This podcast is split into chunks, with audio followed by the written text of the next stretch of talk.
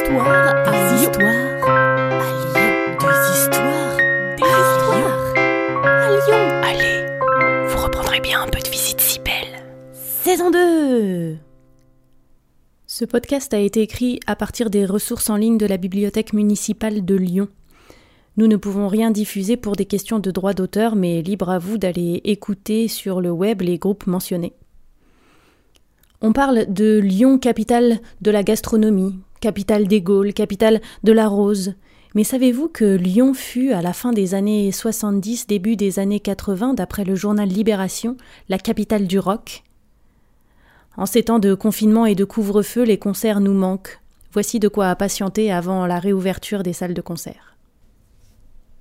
L'histoire commence par une frustration, un concert de Patti Smith qui tourne mal le 28 mars 1978.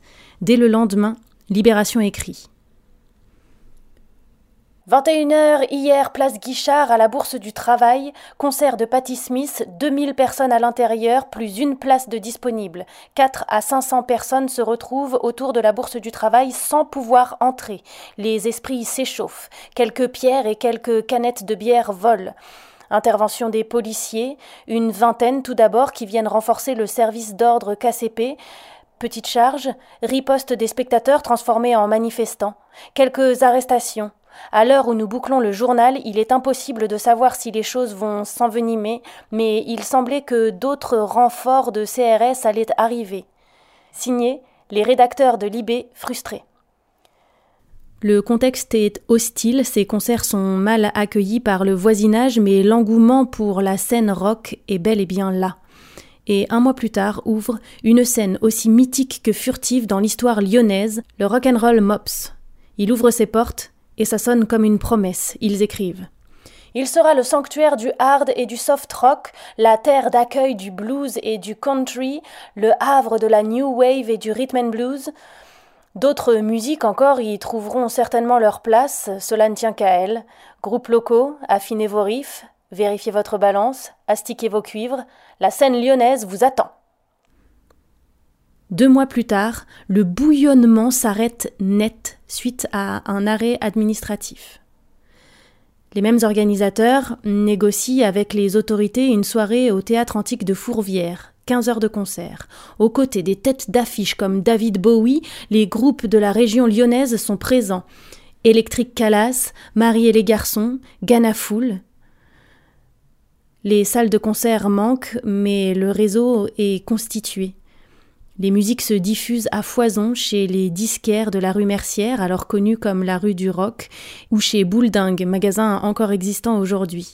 Les fanzines se partagent dans les milieux underground, les radios libres se d'abord Radio Canu-Guignol, oui oui c'est comme ça qu'elle s'appelait au départ, puis Radio Bellevue. Les groupes de la région lyonnaise prennent de l'ampleur, ceux déjà cités, mais aussi Star Shooter, Tales, Factory, Killdozer et bien d'autres. On les accueille en première partie de groupes mythiques comme le 16 juin 1982, premier concert au stade de Gerland. Pour ne pas faire de jaloux, on tire au sort le groupe qui fera la première partie des Rolling Stones. C'est Jean-Marie et les Redoutables qui l'emportent. Ce passé de capitale du rock est aujourd'hui oublié. Pourtant, nous avons encore une belle scène musicale lyonnaise. Depuis 2009, la Bibliothèque municipale de Lyon répertorie les productions musicales grâce au fonds Mémoire des musiques lyonnaises, consultable en ligne. Bonne écoute. Vous reprendrez bien un peu de visite si belle. Salut à vous. Une gognandise, en parler lyonnais, c'est une plaisanterie. Ce podcast d'histoire, de légendes et de gognandises lyonnaises est proposé par les Visites Cybelles, visites théâtralisées et comptées à Lyon.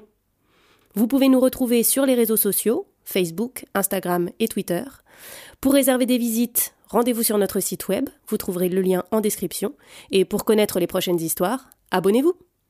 Sur ce, on vous dit à bientôt.